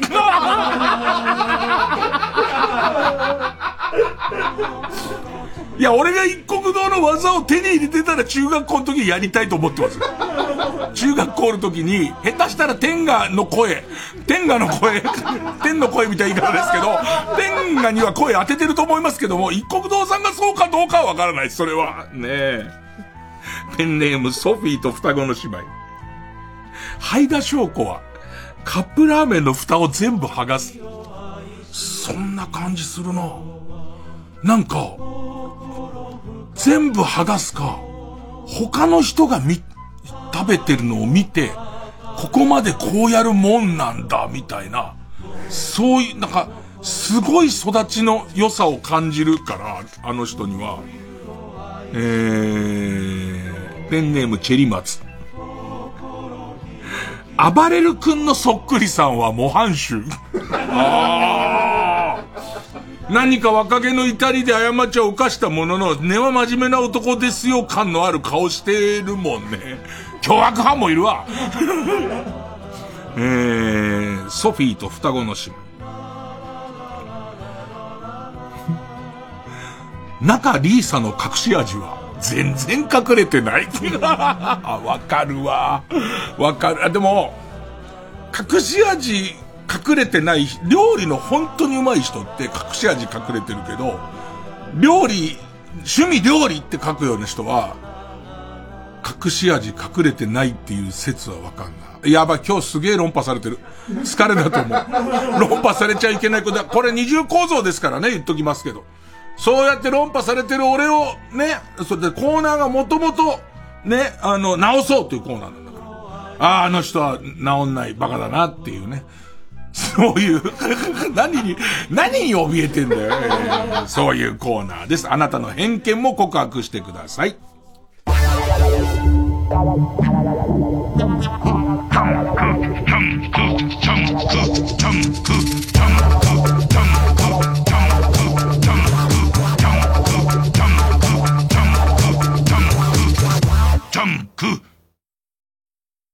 濱田めぐみです。笹本玲奈です。TBS ラジオ公演ミュージカルメリーポピンズ supported by Sky 待望の再演。ウォルト・ディズニーとキャッツ、レ・ミゼラブル、ミス・サイゴンなどの人気作のプロデューサー、キャメロン・マッキントッシュの最強タッグにより生み出された作品です。たくさんの魔法が仕掛けられた舞台セットについ口ずさみたくなるスーパーカリフラジリスティック・エクスピアリ・ドーシャスなどの名曲。そして圧巻のダンスシーン。夢と魔法の傑作ミュージカルが4年ぶりに帰ってきます。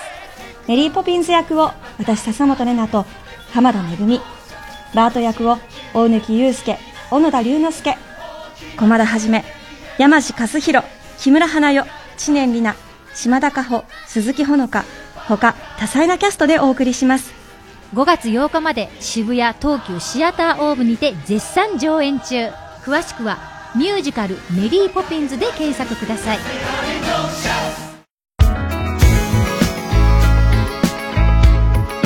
ここでディープシーダイビングクラブの「フラクタル」をお聴きください。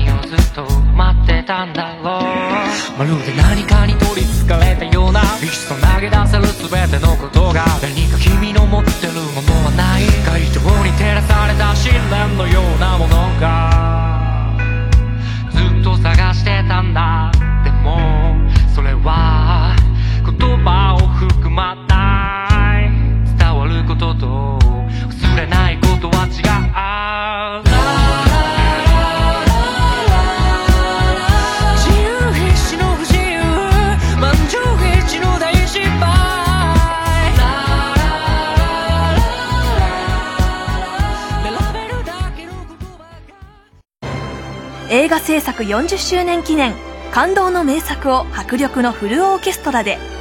TBS ラジオ公演 ET in コンサート4月30日東京国際フォーラムホール A で開催スティーブン・スピルバーグ監督と映画音楽界の巨匠ジョン・ウィリアムズが手掛けた名作 E.T. 1982年の公開から今もなお世界中で愛されている世界的大ヒットを大スクリーンで上映感動の音楽をフルオーケストラ生演奏でお届けします。お問い合わせは0570-550-799共同東京まで。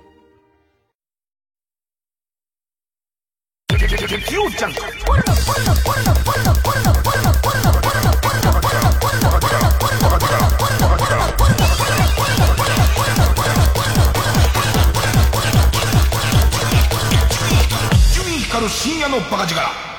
新勝ち抜きカルタ合戦会あいつの頭はえー、番組オリジナルカルタを作ろうというコーナーです。えー、このコーナー毎回2つのテーマのカルタが戦って、生放送で番組を聞いている皆さんからのメール投票で勝敗を決めます。で、対戦するのは前の週に勝ち抜いたカルタと、現在たくさんのテーマを同時に募集している予選ブロックの中で一番盛り上がっているチャレンジャーのカルタです。えー、勝つごとに、赤さたなとどんどん行が進んでいって負ければ予選ブロックに戻ります。和行を勝ち抜けばカルタは完成でゴールです。最近だと、はーっていうカルタ勝ち抜きましたね。えー、っと、同じ文字で3連敗するとテーマは消滅です。で、今週の対戦カードは、先週新たに加わった3つのカルタの中から特に盛り上がっていた2つのカルタ同士の対戦です。えー、まず先行はこちら。食べるならどっち？カレー味のうんこ VS うんこ味のカレー。これ何年前に流行ったのかな？俺が日本放送デビューした頃だから、下手すりゃ21歳、2歳なんなん、なん、なんで30年以上前か。まあ、流行ったこの、えー、究極の選択を久しぶりに出し合おうというテーマの帰ってきた究極の選択カルタ。えー、初登場ということで今週、あ行からスタートです。え、対する高校はこちら。スポーツ全般を対象にして新しいルールを追加し、各スポーツを盛り上げたり、新競技を提案したりしようというテーマの、令和スポーツアップデートカルタ。えー、こちらも初登場、あ行になります。ほんでいきますよ。まずはこちらから。帰ってきた究極の選択カルタなあなあなあなあ一体俺らどっち？カンパスマッチョバリバリのぼっち頭賢くない喧嘩したことなんか懐かしいけど、なんか懐かしいだけで終わっちゃうと、じゃあ同じコーナーじゃんってなっちゃうのちょっと難しいね。えー、行きましょう。デビュー、デビュー戦です。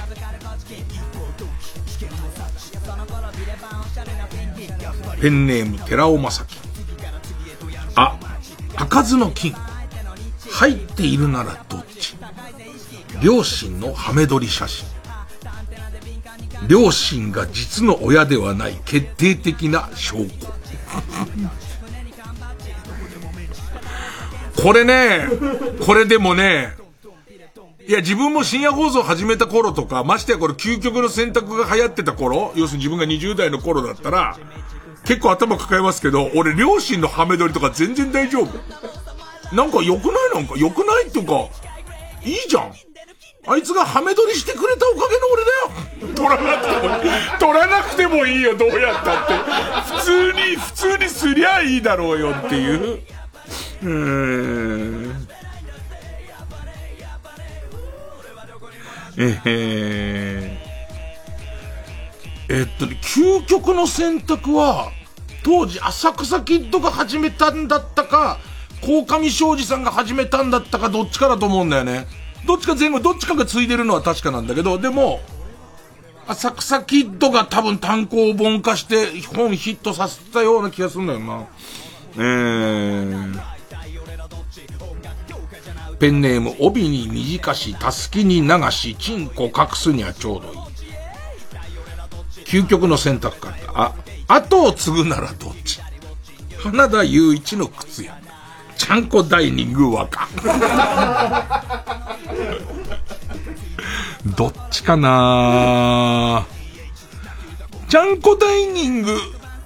ちゃんこダイニング和歌。ちゃん、ちゃんこダイニング和歌もうないのかな？ないような気がするんだよね。なんか、花田雄一の靴屋の方が、まあ、言ってればいいわけじゃん。とりあえず、とりあえず、今お休みで、今インスピレーションが湧きませんよって言ってればいいわけだから、そっちの方がいいかなペンネーム、釧路ダンディ。あ、秋田県に行った時、尻穴に入れるならどっち？きりたんぽ、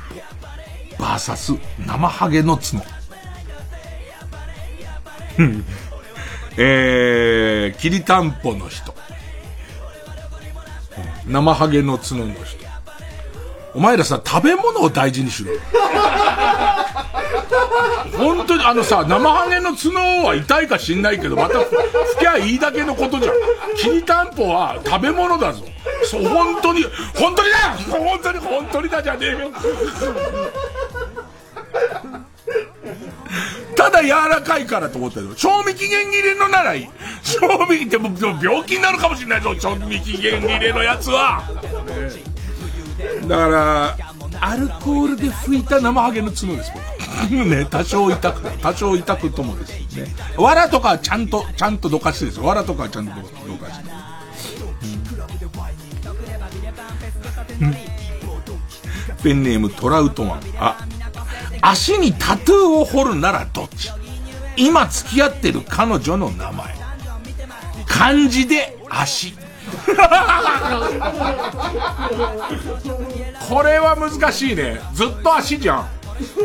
別に。何年経っても、これチラッと見られて、変なこと書いてあると思う。足だなって。でもさ、銭湯でこうやってさ、こう、例えば見たときに、ちょっと隣にいる人パッと見たときに、まあ、隣の人自由ですよ、何を入れようが。ね。そこにさ、ミカって例えばうち神さんの名前使いましたけど、ミカって書いてあって、今現在付き合ってようが付き合ってなかろうがどうでもいいじゃん。ミカって書いてるって。ああ、こんな名前入れてんだ。足って書いてあるちょっと怖えな。ね。足って書いてるそれ怖さすげえあんな。ペンネームソフィーと双子の姉妹。あ、アンミカに見られてしまうとしたらどっち ?G 行為、万引き。G 行為は、お年頃と健康っていうことで肯定的に言いふらしてくれると思うんですよ。万引きは社会の敵みたいな形で言いふらすと思うんですよ。うん、なんでお前 G 行為アンミカに見られてるね。ペンネームヒメルテア、い。一週間必ず外出の際に身につけて、身につけなければいけない、ならないのならどっち笑福亭笑平の黄色いフレームのメガネ。ミーシャのターバン。これさ、ちょっと問題あるなと思うんだけどさ、笑平師匠さ、ちょっと面白いと思ってつけてるじゃん。ねえ。ミーシャそんなことないじゃん。だから、この、このなんていうの、マッチアップっつうの？ね。マッチメイク。ちょっと問題あるよね、実際ね。なんで両方とも一週間限定で我慢するみたいなことになってるけど、ちょっとミーシャの方ちょっと審議。ペネムピストルチョ。イクラをエッサホイッサ、エッサホイッサとぶっ込み続けられるならどっち？靴。寝床。あー、難しいな靴の方がダメージをずっと、革靴とかの方がずっとダメージありそうだからなでも寝床、うわ寝床か靴の人。お前ら。さ、量を考えろよ。食べ物を無駄にする量。寝床と、お前、な、な、満場一致で俺以外靴っておかしいだろ。普通あの程度の量だよ。寝床だぞ、お前。いくら。ってのは、いくら。って鮭の赤ちゃんの元だぞ、お前。考えろ、お前ら。俺とやりたくねえよな。究極の選択ゲーム。俺と絶対、俺だったら。俺とやりたくねえよ。必ず上から考えろお前って言われる。ペンネーム、イエロー軍曹。い、一緒にお花見するならどっち？ボル塾 VS3 時のヒロイン。最近俺ボル塾がいいんだよななんかね、ボル塾のさ、アラポンいるじゃん。ボル塾のアラポンが通じてっからいいんだよ、名前とかわかんなくても。ボル塾のアラポンだけが強い口調で立ってる時はそうでもなかったのよ。その、マーネーの人が食べ歩きとかでスイーツの話とかしてる時に、その、ちょっとアラポンが2番手に回るの。2番手に回って、で、もう一人の女の人じゃん。もう一人の女の人は、田辺さんのいいところを言う係なの。何にもやる係がなかった。田辺さんはぼーっとしてて、まあねだけ言う人、アラポンが頑張る人で何にもやらない人だったのが、なんか田辺さんが週で、えっと、グルメレポートとかに行ってる時に、田辺さんは本当に好きなものを話す人と、もうちょっと構ってくれって言ってるアラポンと、それとその田辺さんの可愛らしいところを力説するあのもう一人の女の人の関係になるから、あの、うーん、ボル塾、ボル塾かな？今ボル塾かな？一緒にお花見すんなら。今ボル塾です。ね。えー、ペンネームポコヤ火山。う、うんこ後にトイレットペーパーがない時に代用するならどっち？卒業証書。5000円札。こんなの考えないでも5000円札でしょ。5000円札だって変えてもらえるじゃん。変えてもらえ、何度でも変えてもらえるじゃん。別にうんこがべっとりくっついてても。別にうんこついたままリソナ銀行に持っていけば、ね、リソナ銀行も、うち、うちだけいろいろ銀行あんのにとは思うでしょうけど、ね。うーん。ただほら、俺、卒業してないから。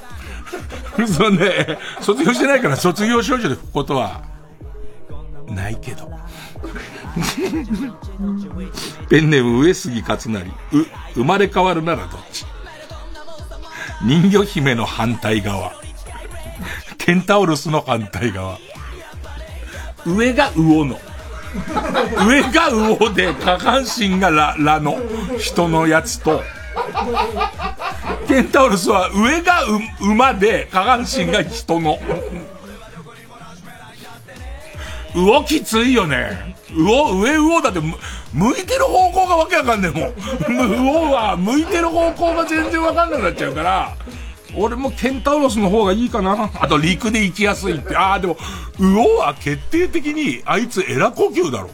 上残っちゃうってことは。そうするとキープの、ずっとスケキヨみたいな、犬神系の一族の終わりみたいな、ああいう感じで生きてからやんないから、これは、なんか、もう圧倒的にケンタウロスだわ。うん。ペンネーム、釧路ダンディ、え、エロ本の、エロ本のジャンルが一生一種類に固定されるならどっち？還暦声熟女。スカトロ。このつ、このママッチメイクがうまいね。還暦声切ってきたね。還暦声切ってきたあたりのマッチメイクのうまさなのよ。これ熟女って言っても別にこう、熟女って言ってるけど30代ってのありますから、こっちとら54ですからね。30代熟女って言われても別にそんなにがみたいなことですけど、うんこはね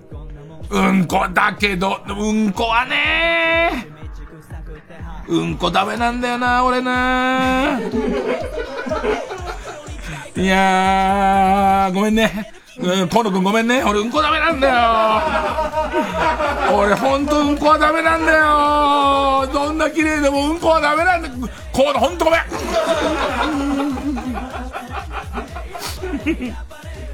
え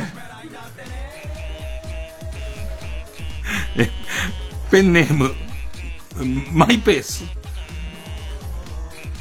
エイリアン、バーサス、プレデター。どっちの源氏なのかを指名するエイリアンだろエイリアンなら、エイリアン、エイリアンってさ、なんかわかんないけどさ、それ他の星から来た人全般的にさ、まあエイリアンってつけちゃうと、この子ちょっと、なんかこう、いわゆる一般的な、ちょっと人と違う空気があるからっていう、プレデターやばくない？プレデターってわざわざ選んでるとこがやばくない？シャーって言うよ。シャーって言うよこれ絶対に。顔がプレデターなのも怖いけど、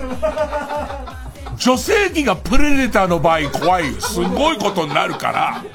エイリアンにしようよ。ね。えー、ペンネーム、極東ベイクライト。お、大鶴ギター、バーサス、大鶴肥満。イラついているマルシアにけしかけるならどっち？どっちかなどっちかな肥満くんもなんかムカつくだろうしね。ひとひねりどっちかな俺ね、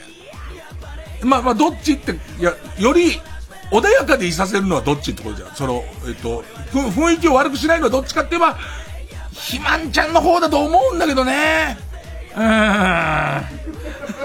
そんなに有名？で、最後締めるのよ。最後これで締めるの。ペンネームペンビンビンを、大谷を専念させるのはどっち？投手、打者。って書いてある今！お前のオリジナルの説問として今。ね。え、ということで、対するは、令和スポーツアップデートカルタ。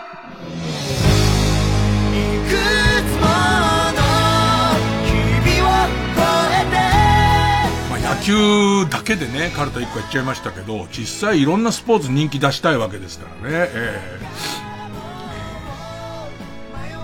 ペンネームポコヤ火山。アームレスリングの試合中、両選手のおちんちんを美女が甘いじりする。フーターズみたいな美女がね、おちんちん、テンテテンつってね、テンテテンテンテンテンつってね、これ。まあさ、あだからさ、アイスホッケー多いんだけどさ、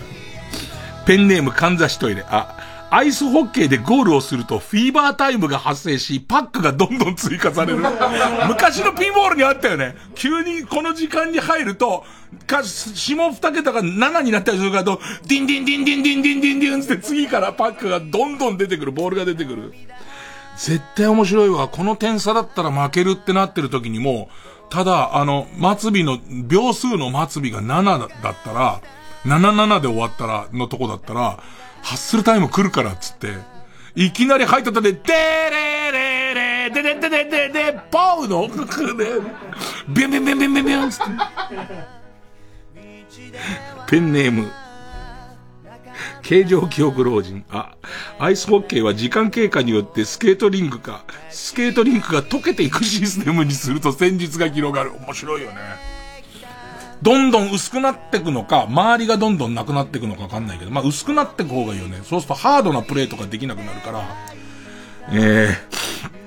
ー、ペンネームマイペース。アイスホッケーは荒々しくて危険なイメージがあるので、それを和らげるためにプロテクターの代わりにみんな着ぐるみを着る。いいかもよ。あんなでかいの金だったらみんな熊さんとかになってて。でいてみんなでやる分には動物同士が戯れて、笑ってる笑顔、全員笑顔の決まりだから、みんなぶち殺してやるっていう感じなんだけど。これどの、どのスポーツか書いてないんだけど、ペンネーム虹色ろうそく。あ、アイアンメイデンに監督をセットして、ファールを出すたびにゆっくり締めていく。まず監督の顔だけ出て、アイアンメイデンのところにあの、大きな、大きなね、人型の缶桶みたいなの入れられて、内側にこう針が出てくんだけど、バスケとか。結構ファール多いよ。ファール結構多いから、あれで痛い痛い痛い痛いっつって。ペンネームソフィーと双子の姉妹。あ、アームレスリングで、反対側の手で持つ棒をうまい棒に変え、変え、試合中、試合中折れても負け。ああ、結構両手でこっち側をちゃんと持たなきゃいけないけど、こっち側のうまい棒を折ったらいけないの結構難しいよね。これ、間違って力入っちゃったら負けね。えー、ペンネームお米かけご飯。一生懸命壁を登っていくボルダリングの選手のケツにボールを当てると得点がもらえるスカッシュの新ルール。こういう俺は総合競技はあるべきだと思ってますよ。スカッシュなんだけれども、その間ボルダリングの人に登っていくっていう。ペンネームジョーカーマーチ。あ、陸上ってなかなか新ルールが出ないじゃないですか。これちょっとゲーム性上がりますよ。位置について、よーい、ドンという掛け声を、用意からドンまでのタイミングはスターターが好きに決めていい。最大1時間まで延長可能。何の能力、目かな？なんだろうね。その、なんて、中指に、引き金の指に力が入ってんのとか見んのかね。位置について、よーいっつってからの45分きついよね。すごい秒数変わるよね、絶対ね。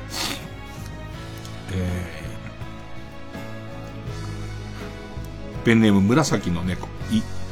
インパクトがある上に勝敗もわかりやすくなる。フェンシングの決着がついた時は、剣で疲れたところから大量の血のりが吹き出るようにする。フェンシングさ、東京オリンピックが順調に行くっていう、順調に行きそうだった頃、コロナなかった頃に、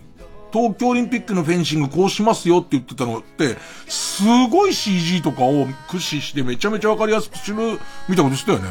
でも結果そこまでじゃなかったよね。あれとかでこう後ろのスクリーンに本当に貫いてる CG とかに、変えて G とかブッシャー出てるようにしたら、超面白いと思うけどね。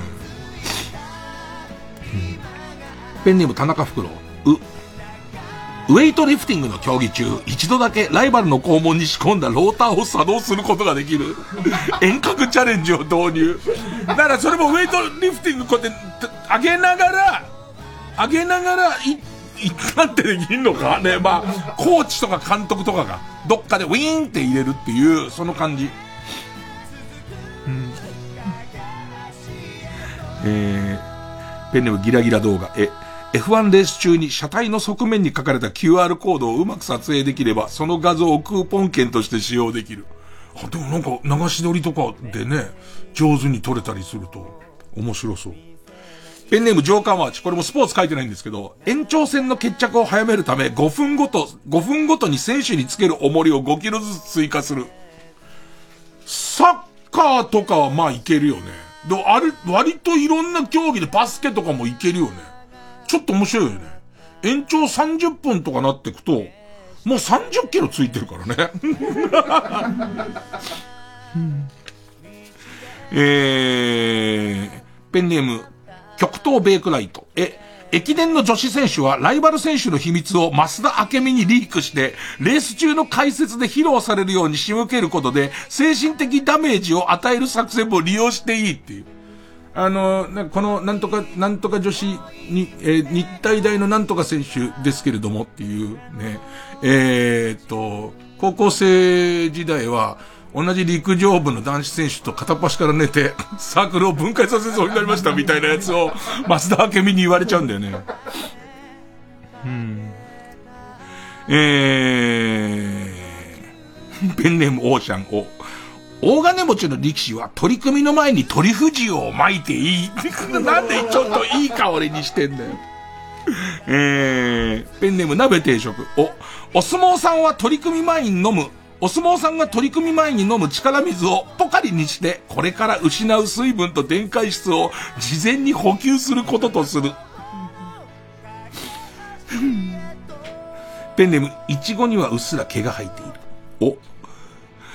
オリンピック競技での野球が廃止になったのを受け、ルールが単純で個人の技量で勝負できるストラックアウトを公式競技とする。ああ。世界レベルのストラックアウト、しかもさ、アーチェリーみたいなさ、どんどん的小さくなってった上にサドンデスみたいなやつ、ちょっと見たいけどね。えー、ということで、デビュー戦投資にしては相当いい勝負な気がしますが、えー、リスナー投票で勝ち残りのカルタ決めます。勝ったと思う方のカルタが究極の選択カルタなら、メールの件名に漢字で究極、えー、スポーツアップデートカルタなら、メールの件名にカタカナでスポーツ、で、メールの本文に住所、氏名、年齢、電話番号を書いて、これからかかる曲の間に送ってください。投票は1人1回です。抽選で3名様にバカ力カードをプレゼントします。メールアドレスは、baka.tbs.co.jp。baka.tbs.co.jp です。えー、それでこの曲の間に割と短くなるかもしれません。えー、岡本幸喜で、君は幻、受付開始。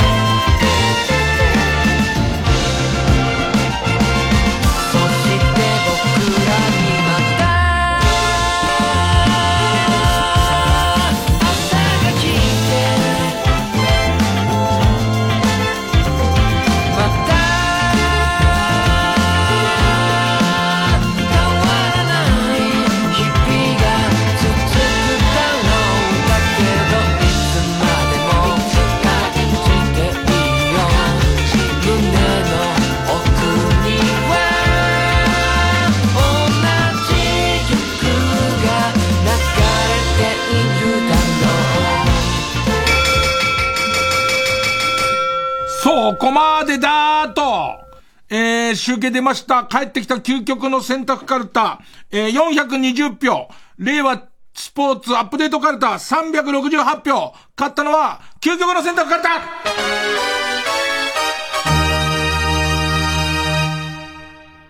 さあ、ということで、えー、究極の選択カルタはデビュー戦勝って家業です。えー、スポーツアップデートカルタはあ行の募集を続けます。さあ、そして、うん、えー、次週のチャレンジャーこちら。令和新マナーカルタえー、マナー講師の先生方はね、えー、日々こう時代に合った新たなマナー、ね、えー、かん考え出し、考え出し？えーっと、教えてくれますね。えー、押し付けてきますんで。押し付けてきますじゃないですね。我々に教えてくれますんでね。えーそれをカルタで覚えよう。ね。ペンネーム、例題です。ペンネームサンダース二等兵。あ、アマゾンの箱を捨てるときは全部にっこりの向きを揃えてだってうるせえよ。すっげえうるせえ。すげえうるせえよ。それを捨てる方のね、礼儀をね、もうみんなこうにっこりにっこりにっこりにっこりしてっていう。ペンネームピストルチョコ、例題。え、えなこ、えなこは令和、令和の人だからね、もうね、令和も売れていく人だからね。えなこで抜くときは自分もコスプレを。ああ、なるほどね。それをがするのは礼儀ですよ、えなこさんの渾身のコスプレに対する礼儀ですよということでね。これも面白そうですね。えー、ということで次回のカードは、帰ってきた究極の選択カルタは、トトンと家業に行きます。そして、えー、っと、デビューです。令和新マナーカルタは、あ行です。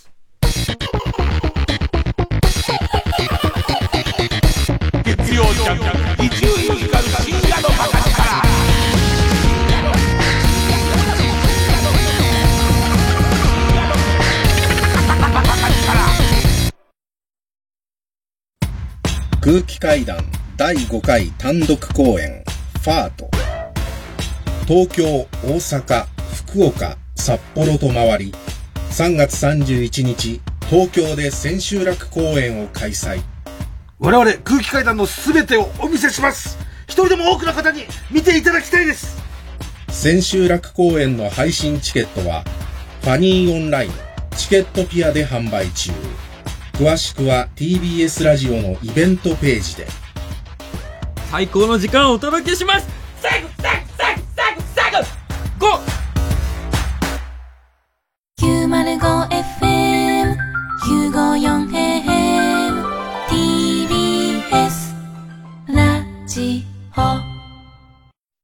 毎週金曜夜12時からのマイナビラフターナイトでは今注目の若手芸人を紹介しています。ゆう座頭市見て泣きます。すごい大人。空っぽだよ。入れてこい。マイナビラフターナイトは毎週金曜夜12時から。TBS ラジオジャンク。この時間は小学館中外製薬マルハニチロ他各社の提供でお送りしました。